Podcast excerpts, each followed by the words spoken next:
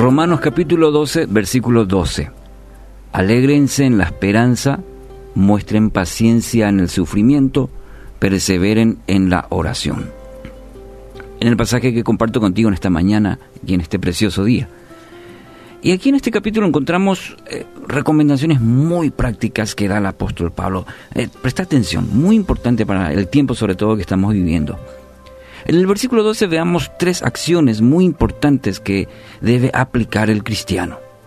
En primer lugar, el creyente debe alegrarse en la esperanza.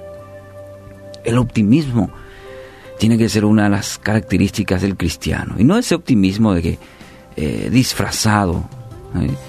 Eh, solamente mental. No, es un optimismo diferente, basado en la esperanza, en el gozo, el optimismo es eso. ¿Por qué? Porque está seguro que con Dios lo mejor está por venir. Eh, el negativismo, eh, el que ve todo negativo, justamente eh, se basa en lo que está viendo, en su necesidad, y así le va.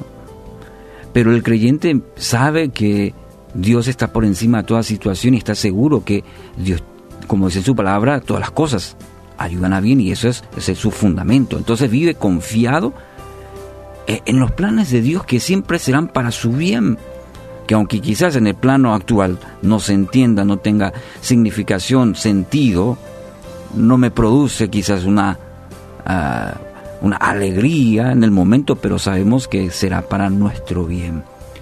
Dice una frase, no hay situaciones desesperadas en la vida, lo que hay son personas que han perdido la esperanza me parece muy interesante e importante. No es que hay situaciones desesperadas en la vida. Al contrario, hay personas que sí, lastimosamente han perdido la esperanza. Se han resignado y han levantado la, bandera de, de rendición. Cuando verdaderamente Dios es el centro, cuando Él es Señor y Salvador de nuestras vidas, nos brinda toda la seguridad que necesitamos en la vida, en todas las áreas en todas, tenés la seguridad que Dios está en control y que Dios está guiando en su propósito, aunque quizás vuelva a mencionar, no lo entendamos del todo. Y lo es así desde el Génesis, en la historia, cuando muchos de los personajes, ¿sí? Eh, al principio no entendieron eh, la voluntad de Dios. Segundo, mostrar paciencia en el sufrimiento. Amigos, las pruebas determinan nuestra verdadera fe si es una de simplemente de palabras, sí, sí, yo creo. Uno hace una encuesta, sale a la calle, ¿usted cree? Sí, sí, yo creo. Pero las pruebas van a determinar si realmente es una verdadera fe, si se arraiga en el poder y en la soberanía de Dios, que nos sostiene en toda situación.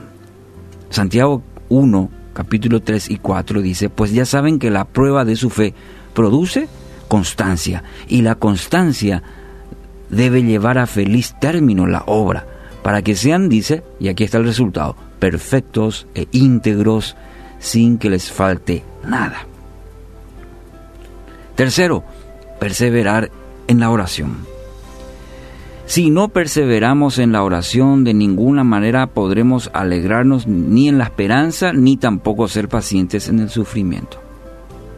La oración es el fundamento de la cual podremos sostener todo lo demás. ¿Cuántas veces nos, nos pasa que pasamos días o semanas sin hablar con Dios? Está ahí nuestro corazón latiendo, la situación, la preocupación, la ansiedad y hemos dejado de orar. O nuestras oraciones pasaron a ser simplemente un mero cumplimiento religioso.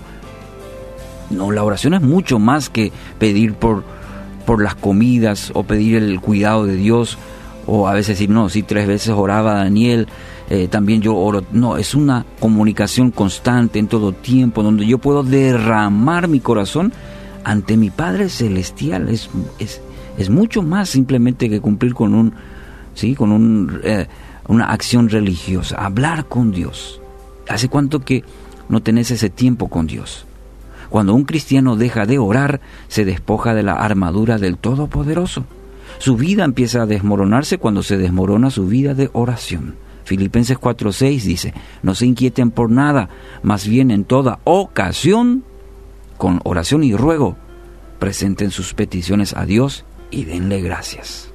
Aquí está un otro pasaje maravilloso, la cual nos, nos ayuda, nos empuja en este tiempo en el que estamos viviendo. Tres eh, eh, aspectos muy importantes que quisiera que lo tengas en cuenta. Romanos 12, 12.